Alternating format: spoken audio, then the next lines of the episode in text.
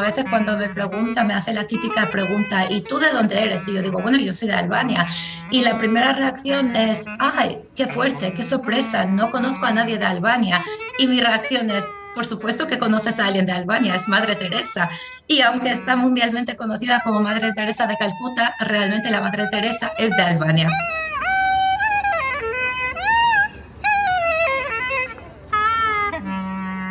Y, a mí me encanta destacar ese dato porque es un dato curioso para mí. De hecho, como has dicho antes, cuando alguien llega a Albania por primera vez y sale del aeropuerto, en Albania solo tenemos un aeropuerto y se llama Aeropuerto Internacional de, Albania Madre Teresa de Calcuta. sí. Pero sí, Madre Teresa es de, de, Albania, ella nació en Albania, creció en Albania, se fue de Albania a los 18 años, que diría que fue el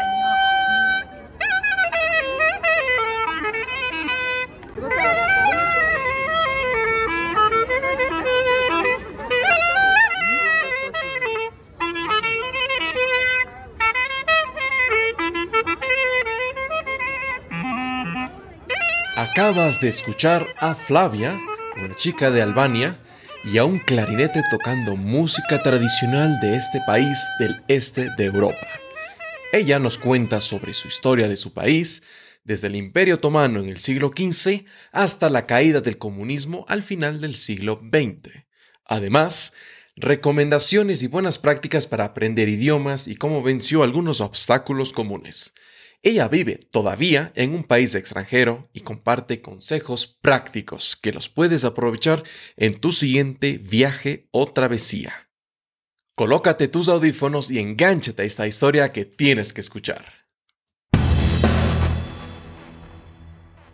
Si te gusta el blog o el podcast, considera apoyarnos con una pequeña pero generosa contribución mensual en nuestra página de Patreon. Tendrás acceso anticipado a nuestros episodios, serás reconocido como mecenas en nuestra página web y podrás hacernos preguntas que incluso podrían ser anunciadas en el mismísimo podcast. Puedes empezar por 3 dólares mensuales o si te sientes más altruista y generoso, hay opciones superiores. Entra en tu navegador web en www.voyageyama.com barra Patreon para más información. Dejaremos un enlace en la descripción de este episodio. Agradecemos tu participación.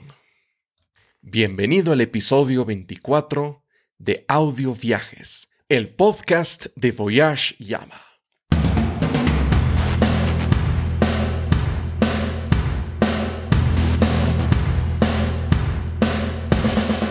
Bienvenido a Audio Viajes, el podcast de Voyage Llama presentado por Juditova y Fran Cepu. Escucharás historias fascinantes alrededor del mundo y entrevistas a trotamundos. Aprenderás a tomar mejores decisiones en tus viajes para que tengas una experiencia más exquisita. Puedes encontrar las notas del episodio, la transcripción y mucho más entrando a voyageyama.com barra podcast. Con ustedes, tu anfitrión viajero, mochilero y políglota, Judy Toba. Muy buenas tardes, estimados oyentes de Audio Viajes. El día de hoy les tengo una sorpresa porque tengo una, una invitada de un país muy lejano del Mediterráneo. Se trata de Albania, quien todos ustedes han oído de Madre Teresa de Calcuta, y vamos a hablar de eso al respecto. Ella es una mujer que viene de este país y nuestra invitada de hoy, Flavia Zoquina. Espero haberlo pronunciado bien, Flavia, no me regañes. Bueno, sí. Nos va a contar más sobre este fascinante país. Flavia, bienvenida. Hola, Judito, muchas gracias por invitarme, muchas gracias por pensar en mí, muchas gracias que se te ocurrió mi nombre eh, para poder, poder tener esa conversación, esa charla entre amigos y darles una oportunidad a la gente pues que poco sabe de Albania o que a veces no sabe nada de Albania, de poder saber algo más, de poder conocerlo y verlo a través de mis ojos. Por supuesto, por, y qué, qué, honor que estés aquí tú presente el día de hoy. Bueno, primero que nada, para los oyentes que no te conocen, eh, preséntate y cuéntanos tu historia. Vale, pues. ¿Dónde, ¿dónde pues, naciste? y cómo es eh, Albania de tu ciudad de origen. Mm, vale, eh, pues entonces mi nombre es Flavia, voy a pronunciar yo perfectamente bien mi apellido, Dochina. eh, lo digo porque la verdad sí que es un poco difícil. Yo nací en Albania, tengo 32 años, aunque actualmente vivo en España, vivo en Madrid, llevo ya casi siete años viviendo aquí. Eh, como estaba diciendo, yo nací en Albania, crecí en Albania este, soy de, una ciudad pequeña del sur de Albania, aunque prácticamente la mayoría de mi vida he vivido en, la capital, que, es Tirana. Eh, a los 19 años me fui de Albania, eh, me fui a París para hacer la carrera, para estudiar. Eh, después de, acabar la carrera, volví un par de años a Albania y ya ahí es cuando me fui otra vez y me vine para España. trabajo en marketing, he estudiado finanzas, pero luego le di como otro rumbo a mi vida y me metí en el mundo de marketing y es prácticamente lo que hago. Wow, qué, qué hermoso todo. Entonces, con mayor razón vas a poder dar una mejor propaganda de tu país. Qué mejor. Sí.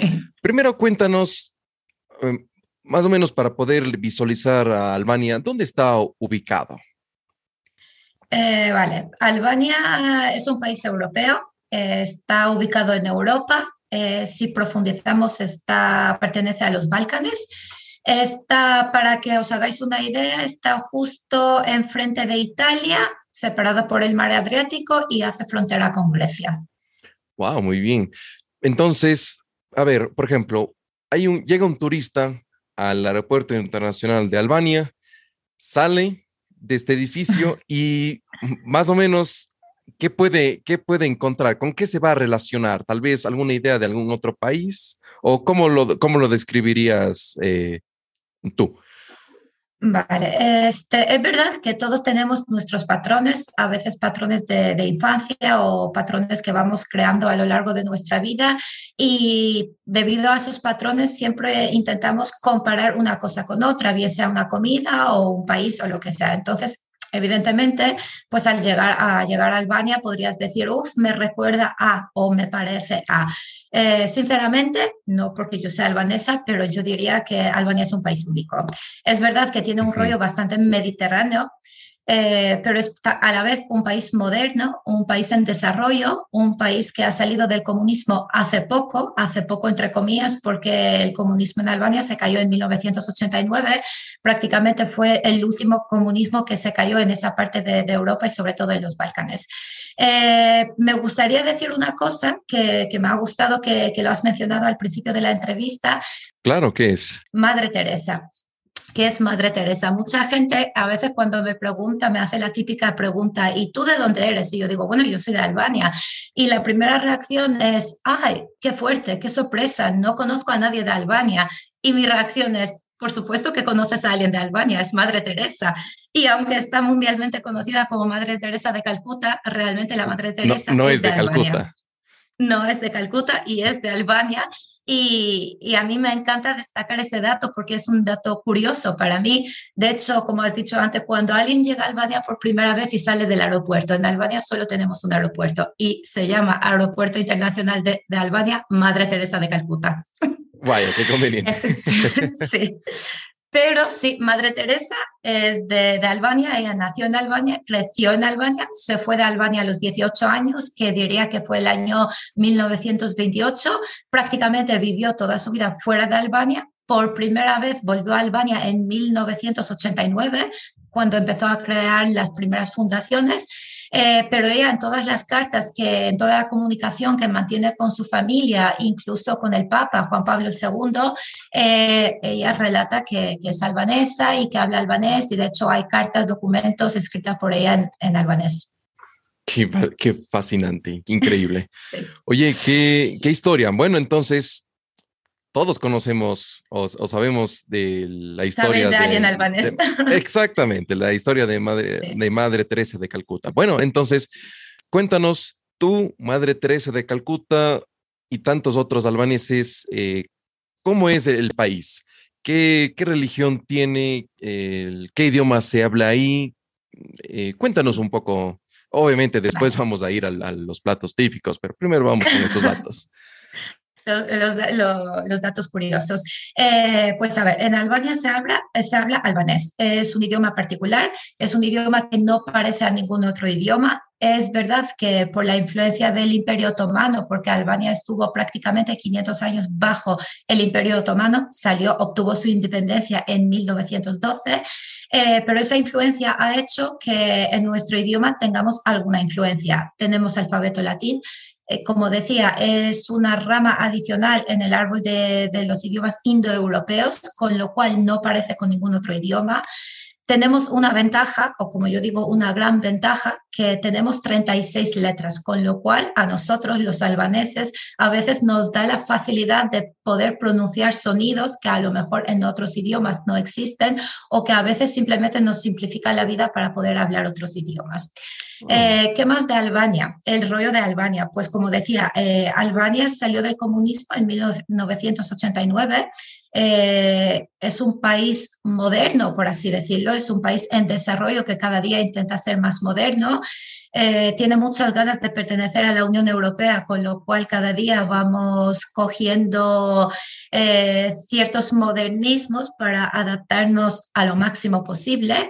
Y en cuanto a la religión, es curioso y me gustaría destacar esa parte porque como he dicho antes, eh, Albania viene del, del, comunismo, lo que viene a ser que Albania fue un país laico desde muchísimo tiempo. Claro, desde el principio eh, del, del comunismo.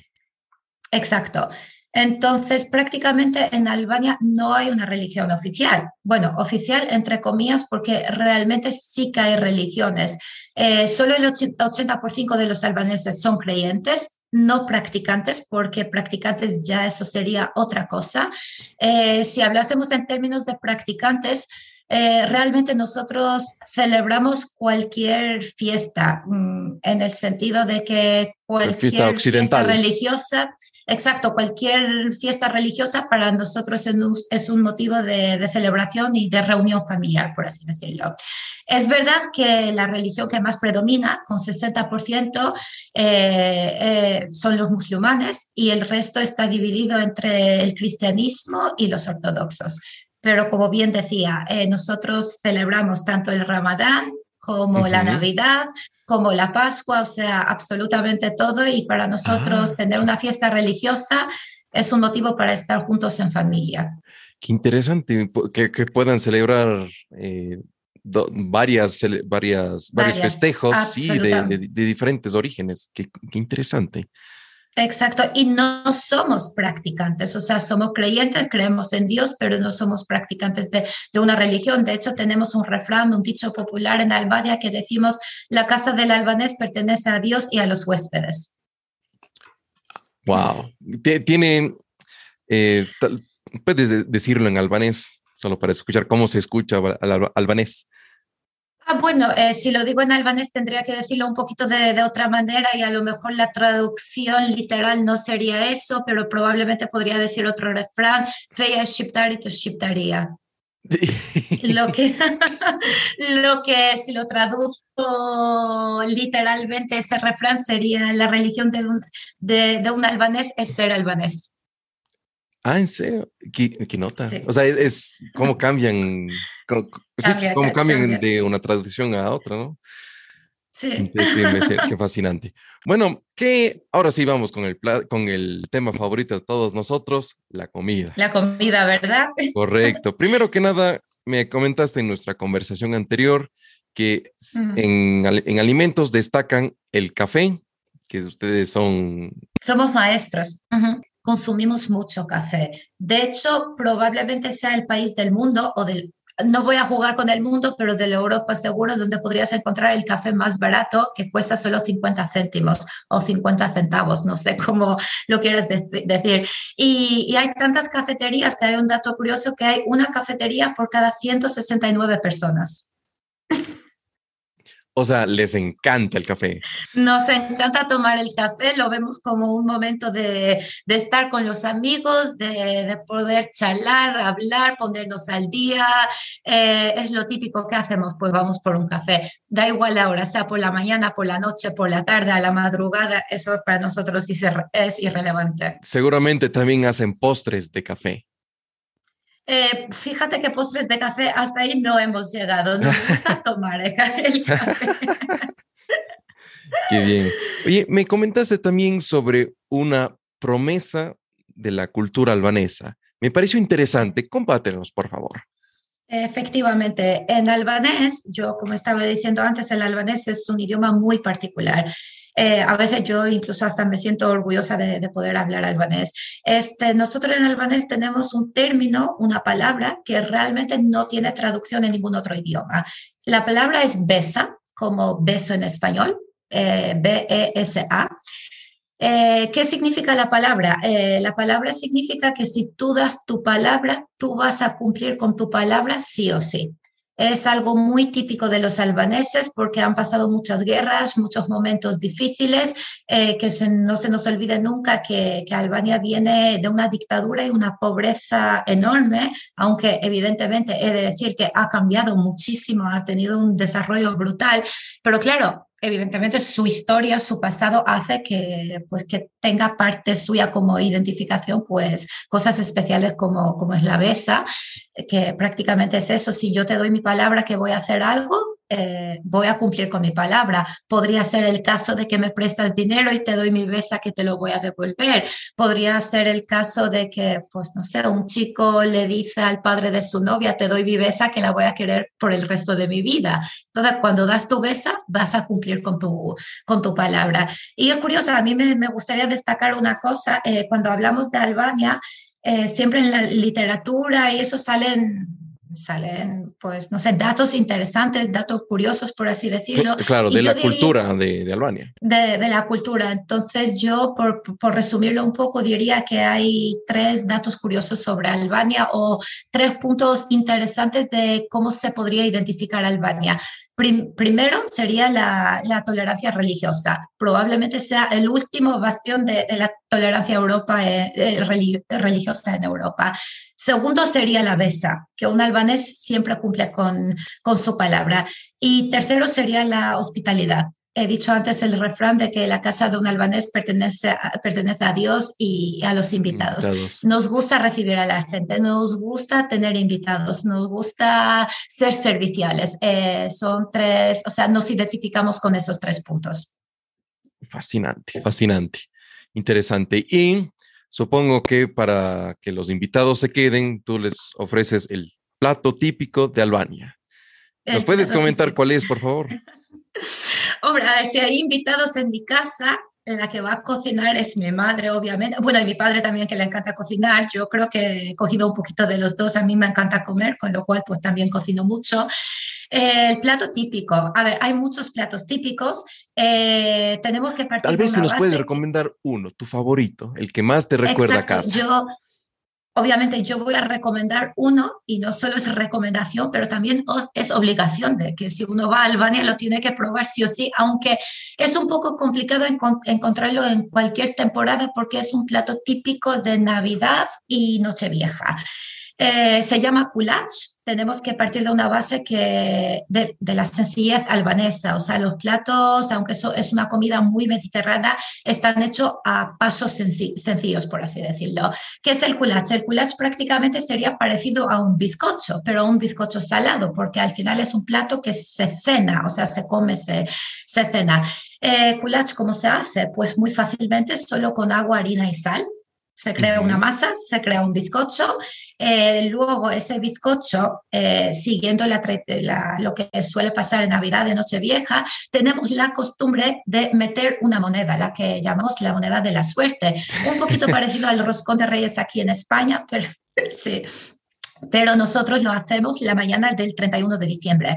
Eh, tenemos ya el culachecho con días de antelación a mí yo cuando pienso en eso, eh, de verdad y francamente, me, o sea, eso me lleva a unas semanas, dos semanas típicas de diciembre, donde las madres, las abuelas están preparando la comida, toda la casa huele a comida, huele, a culach, huele a pavo, porque nosotros en diciembre consumimos muchísimo pavo. El pavo para nosotros de Nochevieja, o sea, en una casa albanesa en Nochevieja no puede faltar el pavo. Entonces, pues es eso. Entonces, ya después de haber hecho eso, el día 31, ya con el culach hecho, eh, se divide en tantas partes o en tantos trozos de cómo hay convivientes en una casa. Y como somos muy generosos y queremos la suerte para la casa, también le, asignamos un trocito a la casa. Pues, por ejemplo, en mi, en mi familia somos cuatro, mis padres, mi hermano y yo, siempre tenemos cinco, nosotros cuatro más la casa. Y ya con los ojos mm. cerrados, cada uno va, va escogiendo un trocito y aquel que le ha tocado la moneda, que ya hemos metido anteriormente, pues se supone que va a ser su año de suerte el año que entra, el año, el año siguiente. Es suerte de todo tipo, ¿no? Es suerte eh, financiero, suerte de amor, suerte. En el amor, éxito laboral, no sé, para viajar mucho también, suerte, por lo general es suerte. Por eso también metemos la, la casa, así nos, nos incluimos todos. Que sí, es, curioso, es curioso. En salud, sobre todo, porque venimos de, de, una pandemia brutal, así que ojalá nos tocase la moneda de la suerte, sobre todo por tema salud a todos. Es curioso, también en esta época del 31 de diciembre, justamente en el calendario, el, último día del, año, eh, también hay muchas, eh, no sé decirlo, ritos que, por ejemplo, tengo una tía que toma una maleta y va a recorrer el 31 de diciembre toda la cuadra, eh, toda la manzana, para, o sea, como un rito para decir que ella va a viajar el próximo año. Es, es curioso, es, es, un, es, un, es, una superstición. Es, es curioso, es, es, interesante que eh, no importa la cultura, hay diferentes eh, ritos o supersticiones sobre suerte, sobre eh, viajes del próximo año y todo es justamente en el último día del año. Exacto. De hecho, más bien te puedo contar una o dos más. Mi abuela, que ya día de hoy no está más con nosotros, pero bueno, ella siempre el día 31, bueno, la noche del 31, eh, a lo largo del día, por debajo del felpudo, en la puerta principal de, de la casa, eh, ponía una, escondía una, un billete de 5 euros lo que ella quería dar a entender, pues que íbamos a tener éxito laboral o no sé cómo explicarlo. Y también era curioso que en Albania es muy importante saber quién entra por primera vez en tu casa el primer día del año. Entonces mi abuela, como yo era la más pequeña de la casa antes de que naciera mi hermano, mi hermano es más chiquito que yo, eh, me cogía de la mano, me sacaba de la casa y me hacía entrar. Así que en teoría era yo la primera que, que había entrado a casa y, en Albania decimos que los pequeños damos buena suerte. qué, qué fantástico. sí. Hemos hablado de la comida, pero también es importante una buena bebida. Eh, ¿qué, ¿qué, se toma eh, normalmente o cuál es la bebida tradicional de Albania? Eh, pues la bebida tradicional de Albania se llama raki. yo lo podría definir como un parecido a vodka a lo mejor o... Bueno, Tal vez como un anís. No tanto, de hecho, para los oyentes de Latinoamérica yo diría que es más parecido al aguardiente. O sea, te dejan igual con la misma resaca prácticamente. Se puede beber de, se puede beber de, o sea, se produce del vino eh, y se puede beber de varias maneras. Se puede beber como un chupito, pero ya ahí tienes que, tiene que ser potente. Eh, ¿qué, ¿Qué, es para los oyentes? ¿Qué es un chupito? ¿Es un, vaso eh, pequeño? un shot, sí, un shot, no sé cómo lo llamáis. un vasito, es, algo, como se bebe la tequila. como un café sí, como un trago. Sí, expreso, que te lo bebes con un trago. este, claro, o sea, estamos hablando que el raki, o sea, según su producción, puede tener un porcentaje de alcohol de 60 a 80%, con lo cual podría llegar a ser alcohol etílico. No llega a ser, pero podría llegar a serlo. Entonces, pues para Justo, para tomarlo como un chupito, pues no sé qué, qué, potencia podrías tener. Eh, también se toma poquito a poquito como si estuvieras tomando whisky. Normalmente se acompaña con un poquito de queso feta como aperitivo, eh, con pan tostado, lo que hoy en día lo hemos modernizado un poco y lo llamamos bruschetta como en Italia, que prácticamente es pan tostado con albahaca y tomate y, eso es la bebida típica de, Albania, aunque también mm. consumimos mucho vino, tenemos nuestros vinos, consumimos también cerveza, tenemos cervezas de, o sea, de producción albanesa, pero si he de decir uno en concreto, es Raki definitivamente, que no falta ni en las bodas, ni en las comuniones, ni... Ni el 31 de diciembre. Tampoco ni en los tanatorios, o sea, el raki está presente. Wow, genial. Oye, bueno, estamos muy curiosos de, Albania y nos has contado un poco sobre la, eh, la historia de los, del Imperio Otomano.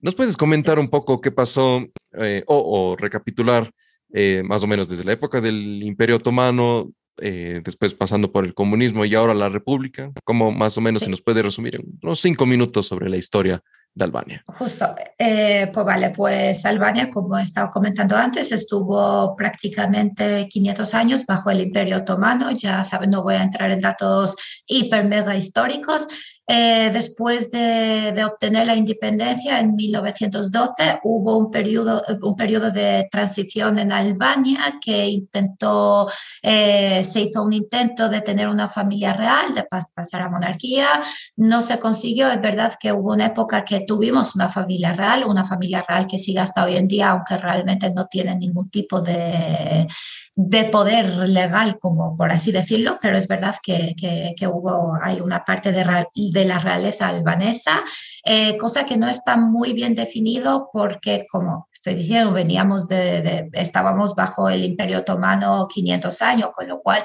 no había nada así definido de que pues esa es la realeza y esta cosa, pero bueno, hubo ahí varios intentos. Eh, hubo un intento antes y post, o sea, entre la Primera y la Segunda Guerra Mundial, eh, intentos de conquistas por parte de Italia y por parte de, Alemania, eh, cosa que fallaron. Y, en 1945 es lo que en Albania se marca el comunismo, que desde 1945 hasta 1989-90, porque ahí hay, eh, hay un periodo de tiempo que no se define muy bien, cuando se cambió oficialmente Albania a pasar, a pasar de la República Socialista de Albania a lo que es hoy en día República de Albania, pero sí, estuvieron casi 45 años del comunismo. He de decir, con muchísima pena, yo no lo he vivido, he tenido la suerte de que no lo he vivido, pero mi familia, mis padres sí que lo han vivido y por lo que me han ido contando, que no son leyendas urbanas, son historias reales y vividas, ha sido el comunismo más duro de probablemente todo el, eh, mundo.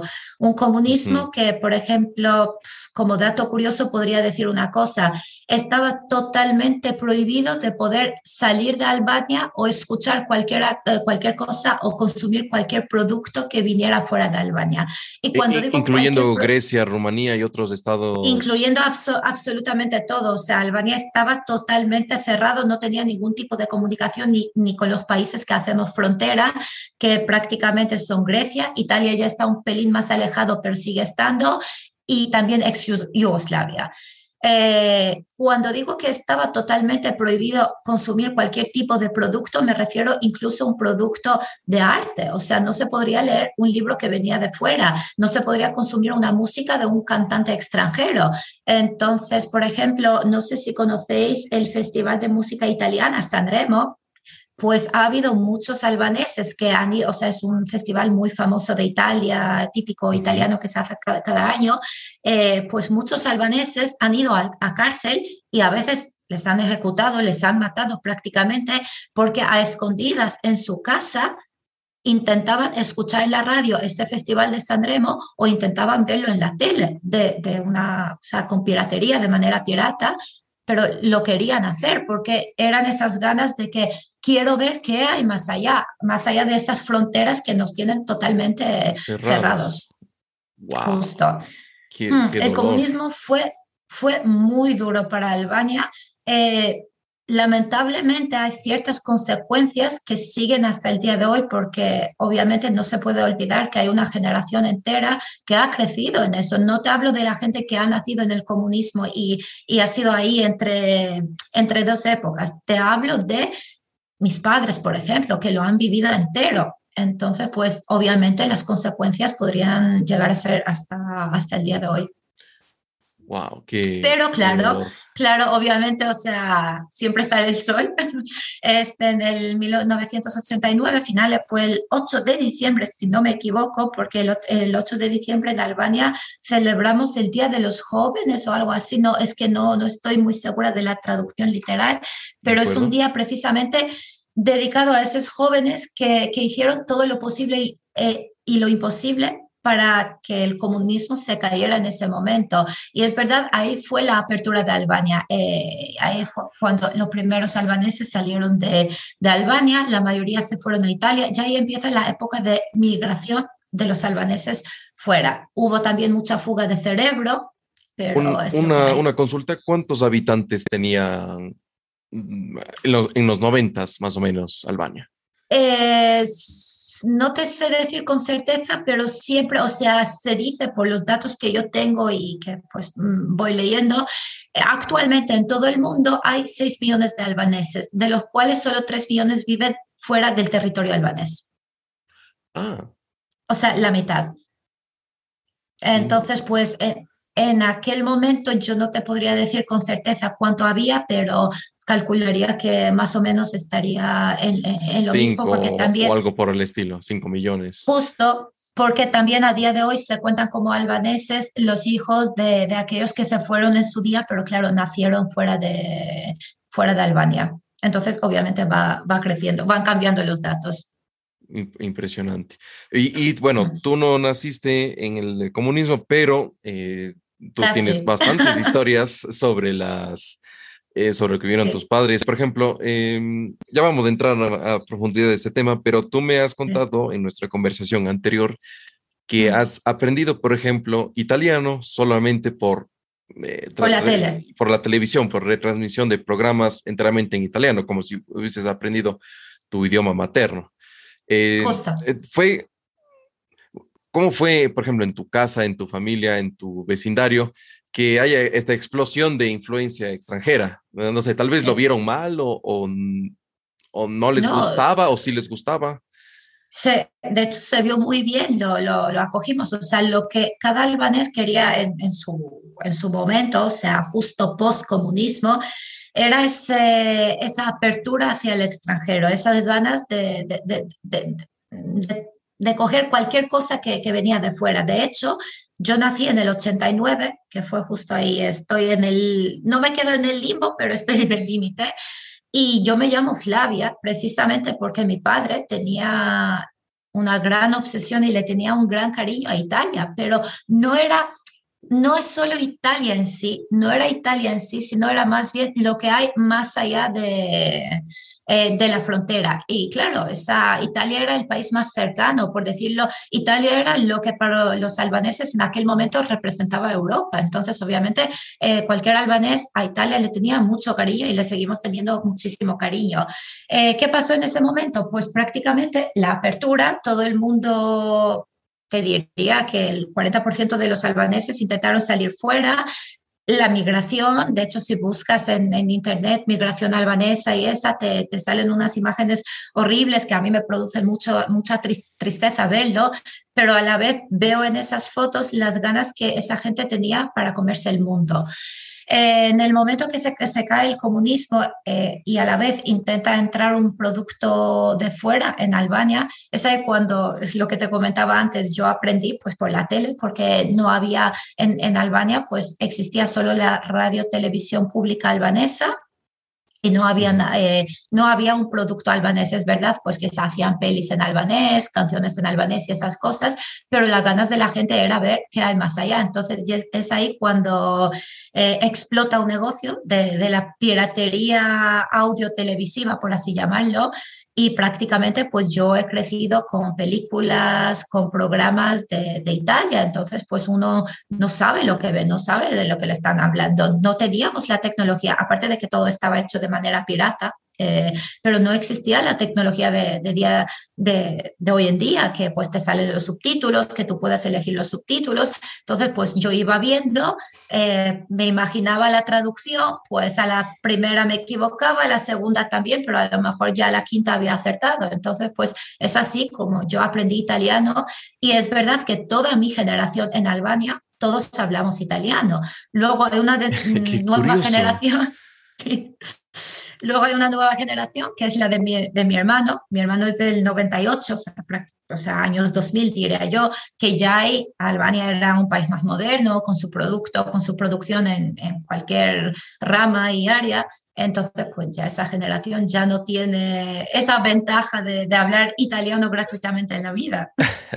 bueno, eh, fue, fueron en épocas distintas. Y hablando de eso, ¿cómo es Albania el día de hoy? Tal vez, eh, por ejemplo, ¿tú visitas Albania todos los años?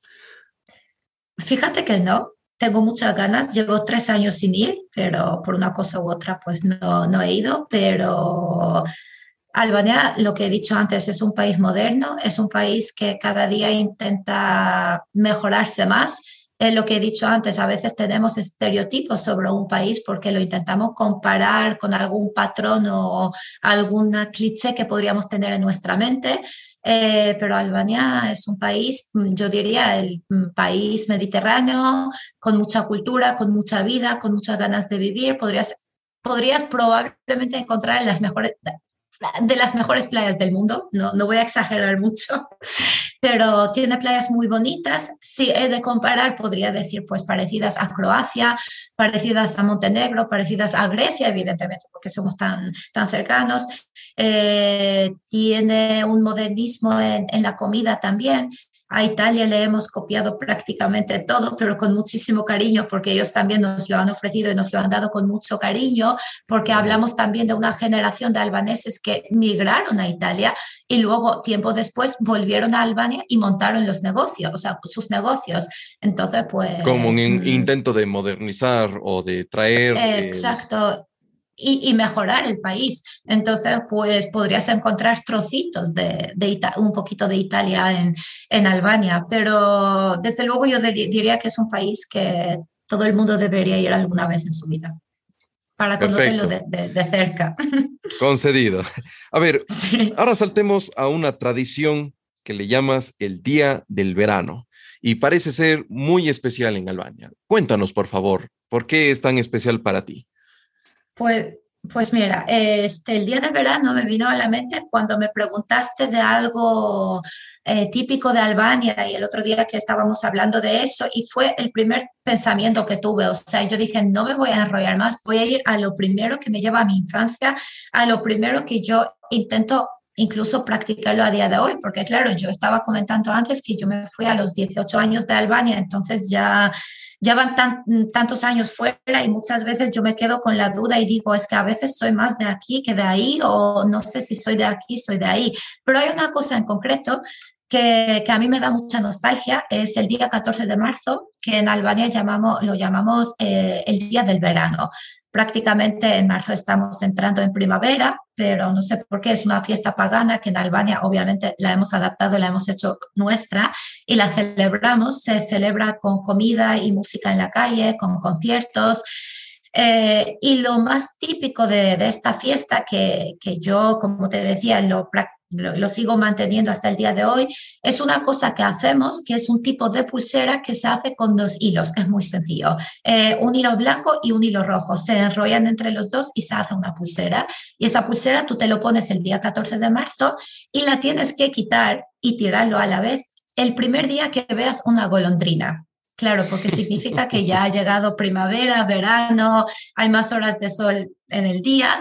Entonces, pues tú estás con la pulsera en tu muñeca y en el momento que veas una golondrina, tiras la, la pulsera eh, en un árbol y, esperas buena suerte, cositas buenas, no sé. Eh, claro, como, como la tradición del 31 de diciembre, más o menos, pero ahora simboliza el, el momento en que hay más sol durante los días. Sí, y como más, felicidad, Exacto, y es una cosa que yo, yo lo sigo haciendo a día de hoy. Es verdad que yo cuando cocino, no es que siempre cocine platos típicos de Albania, alguna otra cosa así, más sencillo que sí, pero eso de la pulsera que lo llamamos verore, porque ver en Albania es eh, el verano y de ahí viene la palabra verore, que es pues esa pulsera, yo la sigo haciendo y si no me da tiempo a hacerlo, fíjate, llego a un extremo que llamo a mis padres y digo, mira, eh, mandadme un verore, por favor, que no me da la vida hacerme uno. Pero es curioso que lo sigues eh, llevando contigo, eso es muy curioso, muy rescatable que lo sigues celebrando, incluso no estando en el país, no, estando en el, en el ambiente. Sí, porque también me transmite, como te decía, y me, transmite, me lleva pues eso a una época de, infancia, de buenos momentos y me da mucha nostalgia. Y, aparte de cualquier otra cosa, es como un vínculo que, que tengo con Albania. Wow, wow, que me, me has dejado sin palabras. Flavio, algo que admiro de ti es que hablas cinco idiomas, pero cada idioma tiene una historia eh, detrás. Por favor, cuéntanos cuáles idiomas hablas y, justamente eh, por, por, qué o, cuál fue la razón de aprender cada uno de ellos. Vale, pues eh, el primero que hablo es el albanés. Evidentemente, poca explicación se necesita, es mi idioma materna. Pena me da a veces que, pues, hombre, uno por estar tanto tiempo fuera y por perder un poco el contacto, porque yo te comentaba incluso en la conversación que tuvimos antes, que, que yo aquí en España eh, tengo prácticamente contacto nulo con los albaneses. Entonces, pues en mi día a día yo hablo albanés, lo que viene siendo, pues no sé, una llamada con mis padres, algún comentario de Instagram con alguna amiga, pero a veces siento como que se me van nociones del albanés y eso me da mucha pena y lo intento corregir intentando leer, ¿eh? pero que eso también complicado. Entonces, pues ya el albanés ya ahí lo tenemos. Luego hablo castellano, eh, pero con el castellano voy a profundizar al final. Hablo el italiano, que ya lo, lo he explicado antes. Hablo el inglés, aquí sí que pues voy a explicar un poco el inglés. El inglés viene ¿por qué? porque, claro, eh, manteniendo siempre ese hilo postcomunismo y, y la generación de, de, mis padres, pues evidentemente cada padre, eh, en, bueno, cada padre albanés, por así decirlo, eh, le quería meter algo en la vena a sus hijos, que si quieres salir fuera de Albania, la única manera que podrás hacerlo será con la educación y parte de la educación es aprendiendo otro idioma porque si aprendes otro idioma, te, puedes, o sea, puedes estudiar fuera, puedes aprender otra cultura o lo que sea. Entonces, una de, las cosas que hicieron mis padres a raíz de ese pensamiento que yo se lo agradezco muchísimo, es que desde pequeña me metieron en un colegio bilingüe, con lo cual pues yo desde primaria, mm, pues no sé si se dice primaria, sí, eh, sí. o sea, no sé si... Educación primaria, sí. Educación primaria, escuela primaria, pues yo estuve estudiando en un colegio bilingüe hasta el instituto, colegio, no sé cómo se dice. En el, o sea, yo quiero estar porque, claro, hay una diferencia entre los términos de, del castellano de España. en, el, en, México le dicen la preparatoria, en Ecuador decimos colegio, en España instituto. Bueno. Eh, instituto, eso, educación secundaria. Exacto, pues estuve, estuve estudiando en un colegio bilingüe que pues, justo antes me hiciste una broma en turco y, me dijiste tú no sabes turco y te digo, sí, sí, yo sé cosas de turco porque además mi colegio, que era un colegio bilingüe, era una mezcla rara turco-americano. Entonces, sí. Pero del turco poco me quedó porque solo lo estuve estudiando un año, con lo cual no, no contamos con el turco, pero claro, yo hacía todas mis asignaturas eran en inglés, Aparte tenía pues en albanés algunas cosillas, pero la base, la base era en inglés y es, es así como yo aprendí el inglés y pues lo practico a día de hoy pues por temas laborales o temas, no sé, vamos a llamarlo encuentros internacionales cuando viajas en un país que pues no puedes hablar otro idioma que no sea el inglés. Claro, como la lengua franca, algo, una lengua mutua que podemos... lengua mutua, sí. Correcto. Y ya luego después del, he dicho ya el albanés, el italiano, el inglés, el francés. Eh, como comentaba antes, yo la primera vez, o sea, cuando, cuando, salí de Albania para vivir fuera, me refiero, este, yo fui a Francia a estudiar en Francia. Entonces, pues mientras estaba en el instituto, bachillerato, X, lo que sea, eh, yo ya estaba con mis pensamientos de ir a, ir a estudiar eh, a Francia, con lo cual, pues tomaba clases de, de francés y ya pues estuve viviendo casi cuatro años, pues mm, el periodo de, la universidad en Francia, y es así como, como aprendí el francés. Y ya para rematar, este, yo vuelvo a Albania, vuelvo a Albania después de estudiar, estoy un par de años, eso, poco tiempo, un año y algo, eh, trabajando en Albania.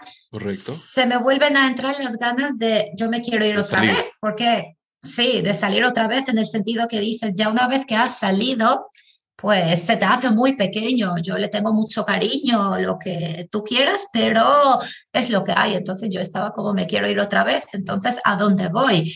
Y, y con una confianza de ciegas absoluta, yo dije, me quiero ir a España. sin motivo ninguno, es la pregunta que más me hacen de por qué elegiste España. Y yo, siete años después, no tengo no una sabes todavía la respuesta. pero, pero creo que es de las mejores elecciones que he hecho en mi vida. Y claro, eh, cuando intento, busco un poco de cómo puedo ir a España, qué tengo que hacer, porque mi intención era, me quiero ir con la intención, con la idea en la cabeza de que poder quedarme ahí. Eh, es curioso porque yo estaba en Francia, pero yo sabía que yo no iba a vivir eh, en Francia. Yo sabía que mi relación con Francia era una cosa de corto o mediano plazo, no era una cosa a largo plazo. No te identificaste, no sé si decirlo identificaste, pero tal vez no te sumergiste en la, la cultura, no, no te acogieron mucho. en la ciudad donde estuviste eh, o, o no, tú no te llamaba la atención la cultura francesa? No, o sea, podría ser todo lo que has dicho como no es nada de lo que has dicho. En el sentido, tengo sentimientos encontrados en el sentido, yo siempre pienso que para que una cosa funcione y que fluya perfectamente bien, eh, se necesita por ambas partes. Y yo creo que en mi relación con Francia, yo creo que yo venía de una cultura muy mediterránea, o sea, nací en el Mediterráneo. Eh, Francia es un país espectacular, pero no deja de ser un país frío. Entonces, pues a veces necesitas, o sea, para poder entrar, eh, te tienen que abrir un poquito la puerta, o sea, y, no estar tocando siempre. Entonces, no es que no me sienta identificada simplemente, o a lo mejor porque era bastante joven, pero yo a Francia la tomé como, como una experiencia. Yo dije, mira, es una experiencia que tiene su principio, tiene su fin, yo lo voy a disfrutar, pero yo no, siento, no tuve ese feeling principal que dices, yo aquí me quedo. Mm, cosa que... Como sí, como una identificación, claro. Exacto, entonces yo lo disfruté en absoluto, hice amigos, eh, viví la experiencia, no solo el hecho de, estudiar, viví la, experiencia, experiencia 360 de, de vivir en París, pero yo sabía que tenía fecha de caducidad y yo dije, pues bueno, vuelvo y ya veremos a ver qué pasa. Y es ahí cuando yo decido, pues, que me quiero ir otra vez, decido a España por esa confianza ciegas que, que comentaba. Pero claro, me encuentro con un obstáculo que era yo no podría venir a España con dos maletas y en plan aquí me busco la vida. Yo tendría que tener un motivo vamos a decirlo, para migrar a España, porque Albania no pertenece a la Unión Europea, con lo cual está la barrera de que no puedes venir de, tal manera. De, que tienes que solicitar un permiso, eh, ya sea por estudios o por trabajo para, o turismo para poder visitar el país. Tienes que tener un motivo. Entonces yo pensé, pues me voy a hacer un máster. Es verdad que venía también un poco pensando sobre mi carrera profesional. Como comenté antes, yo he estudiado finanzas y a veces me encontraba con la duda, es ver, o sea, es verdad, es, es eso lo que yo quiero hacer por el resto de mi vida. Me gusta nunca lo puedes saber con certeza, pero yo dije, mira, voy a hacer un máster en marketing, mm, vamos a ver qué sale por ahí. Es algo más en mi currículum, pero también es una nueva experiencia para mí. Y ahí me encuentro con un obstáculo, que era otro obstáculo, que era para poder estudiar en España, al no Tienes que aprender otro idioma. Claro, yo al venir de un país no hispanohablante tendría que hablar español o existía también la posibilidad de hacerlo en inglés, pero yo lo descarté porque yo dije, yo sí voy a vivir con la intención en mente a largo plazo, yo me quiero meter, eh, o sea, yo quiero entrar, ser parte de, España. Entonces, pues justo cuatro meses antes de, de, venir a España, me apunto en un curso de español, porque claro, tendría que sacar un certificado, un diploma, pues para justificar que hablaba algo de castellano. Eh, me meto en ese curso por cuatro meses, eh, intento eh, aprender español, pero claro, era un español, vamos a llamarlo, que yo aprendí, eh, dicho sinceramente, básico, para principiante. Básico y para, y para poder aprobar el examen. No era un español para poder mantener esa mm, conversación que estamos manteniendo ahora. Y ya una vez que vine aquí, dije, pues vale, ahora vamos a ir aprendiendo poco a poco. Te facilitó bastante, supongo, haber ya hablado francés e italiano. Claro, tiene, tiene su base, tiene conocimiento, hay conceptos, hay cosas que se te quedan, son idiomas parecidos, pero necesita su, su esfuerzo. O sea, el subjuntivo me, me, costó, ¿eh? pero yo conseguí, pero me costó. Pero eso, eso es la, sí, la, la, historia de cómo aprendí el español y ya creo que... ¿Quieres, quisieras aprender otro idioma en el futuro? Eh, hombre, querer no sé si sería la palabra, pero de tener la curiosidad, tengo curiosidad por el chino mandarín. Nota. y tengo curiosidad, no, no digo que lo voy a hacer, pero está la, la curiosidad. Además, mm, no sé, me parece curioso y me parece como un poco el, el, futuro, por así decirlo. No lo sé, no lo tengo bien determinado en mi cabeza. Eh, ¿Querer aprender otro idioma? Eh, no lo sé, no creo que de momento no, pero never say never. Pero te da curiosidad, eh, claro. Nunca digas nunca. Sí, hay, hay idiomas que, que me, me, me, producen curiosidad, curiosidad. O podría también eh, ser el euskera, me parece un, un dato curioso de, eh, que pertenece, o sea, que es el idioma del País Vasco aquí en España. Y he escuchado cosas que tiene cositas en común con el albanés, no como idioma, pero como historia del idioma. Y me llama la, la atención. Wow, interesante. Oye, el, es justamente el euskera es un idioma no indoeuropeo. Es un, es un. Exacto. Es, es curioso porque ha sobrevivido a toda la eh, colonización desde el, los romanos. O sea, es súper fascinante. A ver, los oyentes estoy seguro que quieren aprender sobre tu destreza de aprender idiomas. Tal vez nos puedes dar unos pocos consejos. ¿Qué es lo que te ha ayudado a ti a aprender tantos idiomas? Eh, a ver, no, primero yo diría que no hay una fórmula. O sea, lo que pues hace eso, haz lo otro. Yo, la verdad, nunca, lo, nunca he practicado algo en concreto, pero es verdad que hay ciertas cosas que si me pongo, me paro a pensar, sí me saldrá algún consejo. Es un consejo que me lo ha dado eh, un profesor en, en, primaria en ese colegio bilingüe que estaba contando antes. Eh, de hecho, al principio cuando nos dio el consejo, bueno, a mí y a los otros alumnos, nos lo dio como obligación, pero ya luego más tarde te das cuenta que ha sido quizás lo mejor que has podido hacer. Eh, no, nos dijo, todos los días si quieres aprender un idioma, tienes que escribir algo en ese idioma. Da igual, si quieres coger una, un periódico y recopilar, o sea, ir, copiar y pegar lo que se ha dicho en el periódico, hazlo. Eh, si quieres mantener un diario, en otro idioma con cosas muy sencillas. Hoy me desperté, tomé un café, me fui al gimnasio, eh, luego hice la comida. Cualquier chorrada, como decimos aquí en España, si lo puedes escribir, escríbelo porque eso te va a ayudar a ganar fluidez a, a, a, la hora de escribir. Eso probablemente podría ser así como un consejo técnico porque yo me acuerdo con el inglés sí que lo hacía en su día, como he dicho antes, como obligación primero por parte de mi profesor, pero ya una vez que, que cogen la costumbre lo, lo, va siguiendo. De hecho, mis primeros diarios de 8 a 15 años han sido en inglés. oh, my y God. luego, sí, y luego, no sé dónde lo están en casa de, mis padres, o sea, cuando vaya a ver qué tesoros salen por ahí. eh, luego, eh, lo que yo digo siempre, eh, sobre todo con la tecnología de, hoy en día. Ver películas, escuchar canciones, cualquier cosa que puedes hacerlo, hacerlo en, en, el idioma original. HBO, Netflix, toda, todas esas vainas, por así decirlo, con subtítulos, pero si puedes verlo en original, te va a ayudar mucho porque primero vas a escuchar la voz original y segundo podrás relacionar pues lo que están diciendo con la mímica de su cara, entonces te puedes incluso meter en el papel, no tanto para, no hablo de entender la peli, sino de poder eh, adaptar expresiones como reacción cuando dicen algo. Entonces yo, y, y, además es curioso, por ejemplo, eh, yo el español es verdad, pues lo que estaba diciendo, que, que, lo aprendí poco antes de venirme a España, pero si me preguntas de palabras o frases graciosas en español, yo las tengo aprendidas por las telenovelas y por el reggaetón que es una influencia potente, entonces, sobre todo en las telenovelas. Mala influencia, pero potente.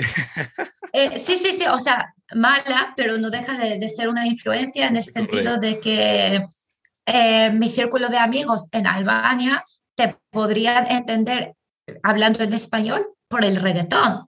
Entonces es curioso, pero es lo que hay. Este, hay una generación cuando entraron las primeras telenovelas de México, Colombia, Argentina, Albania en los años 2000.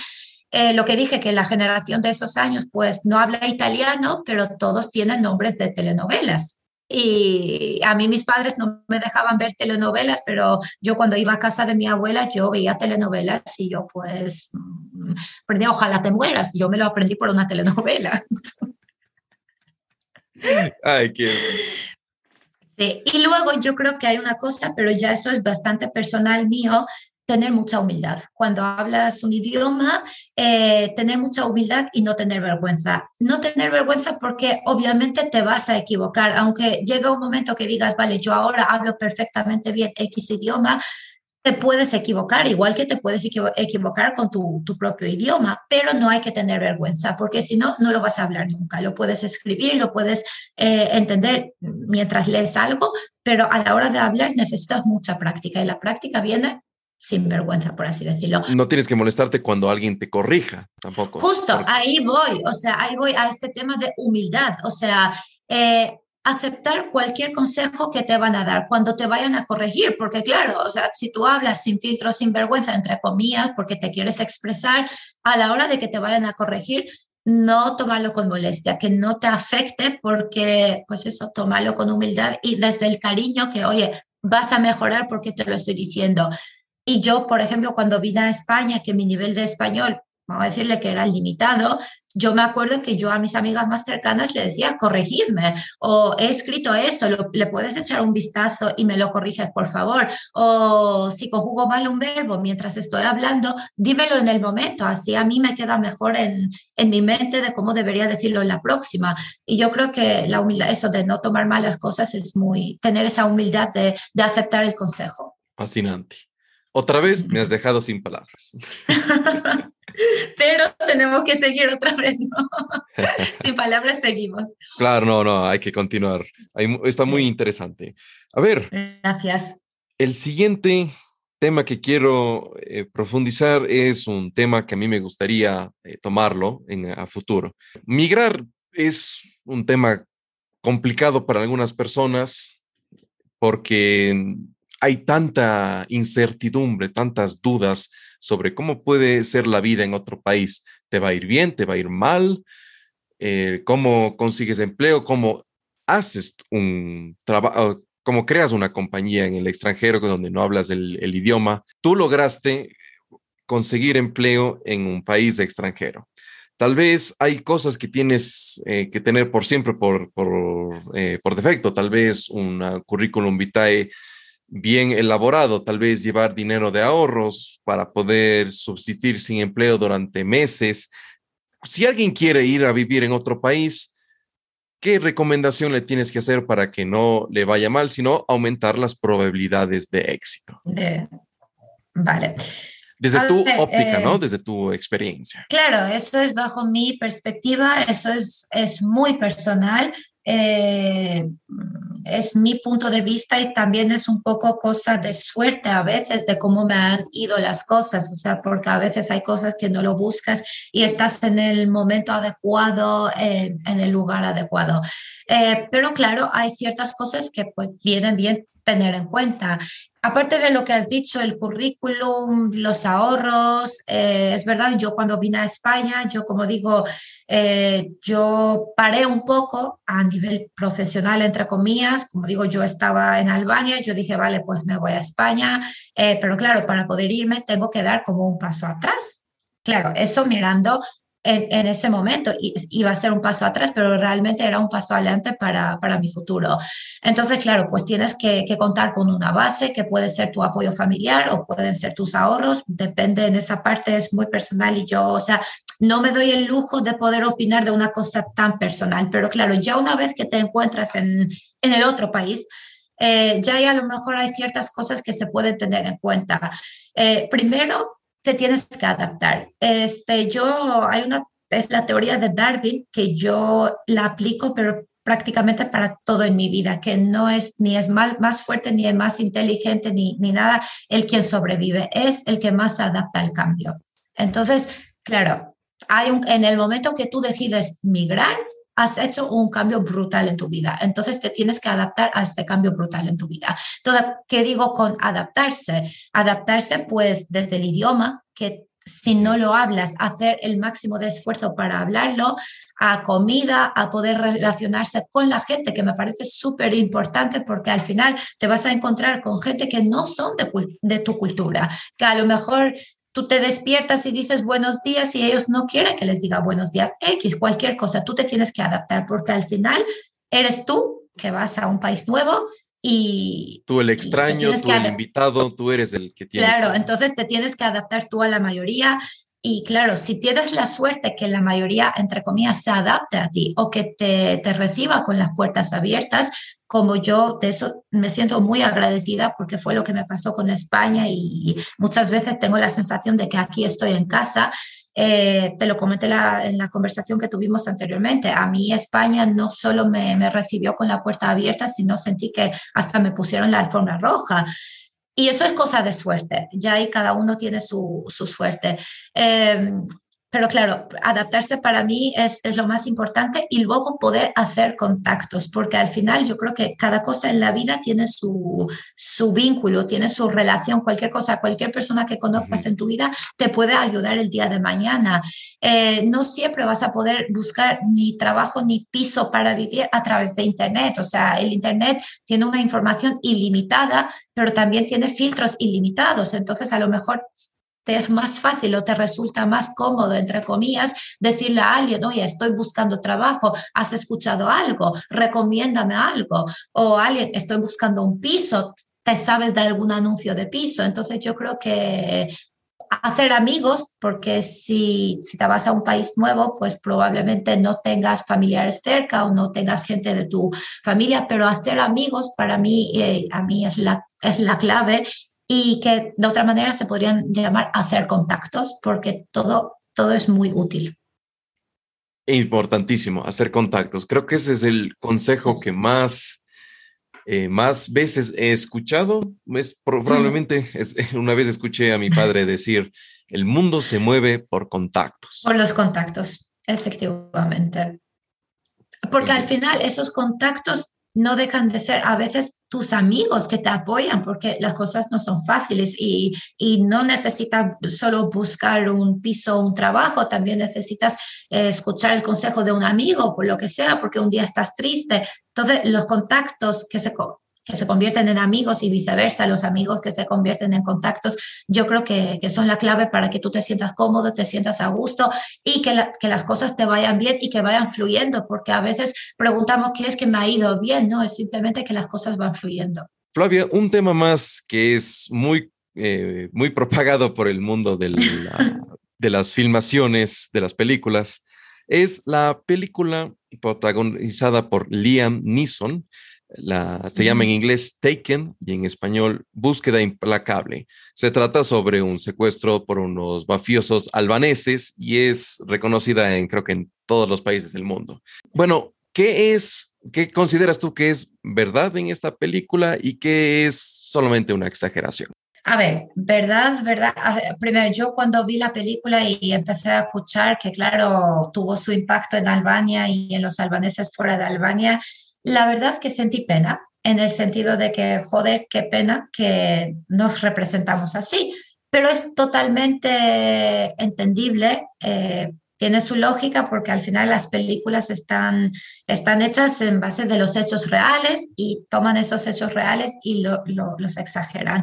Y es válido eh, a, tal punto. Eh, yo te podría decir que la película, bajo mi punto de vista, es una exageración. ¿Qué pasa? Porque se habla de la mafia albanesa y por eso sentí pena, porque si hay que hablar de Albania, pues se podría hablar de, mil cosas más, como, como hemos hecho, por ejemplo, nosotros en esa conversación, pero entiendo que pues cada película tiene su tema, entonces tiene que, estar afín a, su tema. Eh, es un estereotipo, eh, lo de la mafia albanesa, eh, está un poco exagerado, Obviamente esa exageración viene a base de, una verdad que haya existido, eh, pero claro, las cosas mejoran, los e-, estereotipos se mueren. Entonces yo, la verdad, de todo ese ruido que hizo la película, prefiero quedarme con una cosa que decimos nosotros de, o la gente que, le gusta el marketing, eh, bad marketing y still marketing. Con lo cual, mientras que se genera ruido y se habla de Albania, eh, yo creo que hoy en día tenemos el poder de información. Entonces, con una búsqueda en Internet, tú puedes buscar y ver que, que Albania pues no es esa exageración de Taken, pero sí hay leyendas urbanas donde está basado la, la película. Me imagino, claro. Eh, como dijiste, eh, mercadeo malo es, sigue siendo mercadeo. Es totalmente cierto. Flavia, creo que nos tienes que recomendar por lo menos cinco libros que te hayan influenciado en, la vida o que te hayan eh, puesto a, pensar eh, diferente, tal vez eh, determinaron que, por qué fuiste a España, por qué fuiste a Francia. Cuéntanos cuáles son esos libros. Mm, tiene que ser cinco sí o sí, ¿verdad? Con que sea uno y que sea muy bueno. No, bueno, sí, o sea, no, me refiero porque a mí me encanta leer, me encanta reflexionar, me, me, encanta el análisis constructivo, pero bueno, voy a intentar resumir en, en cinco. Eh, fíjate, el primero que me viene así, o sea, me dices un libro que me haya influido, este se llama, voy a decir el título en inglés, eh, es An American Tragedy, quizás se traduce como una tragedia americana. La verdad, yo la he leído en, en inglés en su día hace un montón de tiempo. A lo mejor fue de los libros gordos, así, libros potentes que, que leí en su día cuando a lo mejor tenía 13, 14 años, algo así. Me, acuerdo que fue un, un verano que, que, lo leí. Ese es el primero. Eh, luego, eh, otro así que, que me ha marcado bastante pero en general él como Gabriel García Márquez, pero no es el típico 100 años de soledad, no, es otro, eh, Memorias de mis putas tristes. Ha sido otro libro que, que, me ha gustado mucho y me ha hecho reflexionar y, a lo mejor ver las cosas desde, desde otro punto de vista. Otro que me ha gustado mucho, eh, 11 minutos de Paulo Coelho. Eh, y también Mira, ahora voy a, voy a salir un poco, ahora voy a decir uno eh, que, que, a lo mejor no es literatura artística, sino es más de, de negocios y eso. Es un libro de Donald Trump que es Think Like a Champion, piensa como un campeón. ¿Puedes repetir, por favor? Think Like a Champion, piensa como un campeón. Probablemente sea de los primeros que, libros que escribió Trump en cuanto tiene que ver al mundo de negocios. Y me queda uno, ¿verdad? Bueno, solo uno. No, oh, sí, solo, solo uno, solo uno. Este, el último, pero no el menos, menos, the last but not the least. Pero no el menos importante. Exacto. Este se llama Crónica de Piedra. Lo tengo que recomendar porque es un libro de un autor albanés que se llama Ismail Kadare. El libro yo lo adoro porque además todo, toda la historia del libro eh, se desarrolla en, el lugar de mi nacimiento, con lo cual le tengo mucho cariño porque cada palabra de, ese libro me lleva a, esa ciudad. Y sobre todo es un autor que a lo mejor no está mundialmente conocido, pero aquí en España tiene, tiene el, el premio de Príncipe de Asturias, con lo cual podría ser interesante para los oyentes, de, sí, por si quieran mm, es leer algo de la tanto que lleva la historia de Albania como costumbres de Albania, como mucha lleva es muy albanés el libro, pero también te hace te, te relacionas mucho con este libro. Entonces yo creo que he cumplido con cinco. La verdad que muchas tengo Más, tengo más, ¿eh? tengo más, pero cuando es así de manera inesperada, dice, vale, voy a contestar con los primeros cinco, no, no me voy a enrollar mucho porque entonces no me han impactado tanto. No te preocupes, más bien el, yo contento de poderles compartir a los oyentes que voy a dejar un enlace para encontrar estos libros en las notas del espectáculo de, de este episodio. Perfecto. Eh, hay, un, hay dos preguntas que me quedan si pudieras vivir en, otro país, si, tuvieras la oportunidad de, vivir, aunque sea por un mes o un año, en otro país y regresar a España o Albania, ¿cuál sería? A España, España. Eh, vivir en otro país. Pues mira, eh, voy a ser un poco emocional ahora, pero eso es porque tengo que elegir uno, ¿vale? Eh, mi hermano vive en Alemania, entonces diría Alemania por estar cerca de mi hermano. Oh, perfecto. Pero mira, eh, no, realmente si, si, me dijeras, si pudieras viajar un mes a un país, te diría Australia. Te diría Australia o parte de, de África. Entonces cambiaría esa parte de vivir con una experiencia de viajar, pues sí, eh, sería pues eso, Australia y África. Fascinante. Y y por último, Flavia, la última pregunta, y esta sí es una pregunta secreta que no tuvimos en la conversación anterior. Si vos pudieras tomar un baúl Ay, qué miedo. Y guardar cosas o pensamientos, un escritos o algo tuyo o de tu país, guardar en este baúl, cerrarlo y enterrarlo para que una persona lo encuentre después de años que tú, tú hayas fallecido? ¿Qué es lo que le, les gustaría compartir a las personas que vendrán en, el futuro, que todavía no nacen? De mi país dices. O, tuyas. Tuyas, eso. Tal vez algo que hayas escrito, el, álbum de, fotos tuyas, tus canciones favoritas.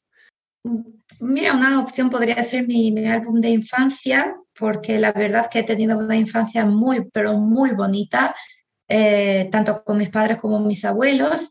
Eh, pero no, quizás eh, si, si, pudiera ser en forma de consejo. E, es más con la, con la intención de que 200 años después alguien encuentre este baúl enterrado y dice, vamos a ver qué es, qué hay aquí adentro. ¿Qué, le, qué, te gustaría comunicar a alguien del futuro? No sé, que he sido muy feliz. no sé, es una pregunta bastante, bastante profunda, pero no lo sé, ¿eh? no, lo sé. Probablemente es que todo en la vida tiene su, o sea, cada cosa que, haces en la vida eh, es como un efecto dominó o como, como la tercera ley de Newton, o sea, causa-efecto. Entonces, quizás pensar un poco bien las cosas como, como las haces, los pasos que quieres dar en la vida, porque prácticamente todo, todo va, va vinculado y, tiene su, su, efecto, sea bueno o malo. Eso es como una reflexión que me viene. No sé en qué manera lo dejaría, sea con, con un largo texto donde explicaría cómo todo, todo tiene un vínculo en la vida o simplemente con, con una frase. Claro, con, una imagen, con, eh, no sé, tal vez tú grabando tu voz diciendo eso. Sí, o no sé, o quizás escribiendo una frase que siempre me, me dice mi madre, piensa bien antes de dar cualquier paso. Wow, fascinante, mi estimada Flavia. Vamos a ver qué piensan estas personas después de 200 años encontrando este baúl. Fascinante. Sí, podría ser, podría ser, sí. Flavia, te agradezco enormemente por el tiempo que nos has eh, dado ah, para este podcast, el podcast de audio viajes. Si, si alguien quiere contactarse contigo o encontrar sobre fotos de, tus viajes o, o otras cosas, ¿dónde te pueden encontrar? Bueno, la manera más fácil es el Instagram, con lo cual yo voy a decir mi Instagram, que prácticamente es mi nombre eh, y mi apellido Flavia, Doquina Flavia, D-H-O-U-I-N-A, y eso es, mi, eso es mi Instagram, aunque es privado, pero bueno. Bueno, si es que tienes eh, un, blog, si es que tienes otra, otra forma de, de ser encontrado en Internet. No, no, no tengo ni un blog ni un canal de YouTube. De hecho, eso es de esa entrevista así contigo es de las primeras y pocas veces que yo hablo tan públicamente, por, por así decirlo, y te agradezco por, por la oportunidad, eh, no solo porque me he sentido muy cómoda, eh, me he sentido como si estuviera hablando con un amigo, pero sobre todo por el hecho que me has hecho preguntas eh, que a lo mejor nadie me los había hecho en muchísimo tiempo que llevo viviendo fuera y he contado cosas que que no he contado públicamente, por así decirlo. O sea, que son detalles, no son intimidades, pero, pero son cosas personales y me ha encantado poder compartirlas. mi estimada Flavia, te agradezco enormemente porque nos hayas compartido esto a, a, a, mí y obviamente a nuestros oyentes. Son los más importantes. Con un poquito de, de, vergüenza, pero han sido dichos no, de nada. desde el corazón y con mucho cariño. Gracias, mi estimada Flavia. Hasta la próxima pues, Muchísimas gracias a ti. Hasta la próxima. Espero que te haya gustado este episodio. Si crees que fue entretenido, valioso y lo será para otras personas, déjanos una reseña, un me gusta o una valoración de 1 a 5 estrellas en la app donde nos estás escuchando. Significará mucho para nosotros. Juditova se despide y nos vemos en el siguiente episodio. Adiós. Eso es todo por este episodio. Esperamos que hayas tenido tu momento de desconexión y que estés ahora más cerca de tu siguiente aventura. Para más historias, experiencias culturales, entrevistas y consejos, entra en la página web voyageyama.com barra podcast. Juditova te espera en el siguiente episodio. No olvides suscribirte. Felices viajes.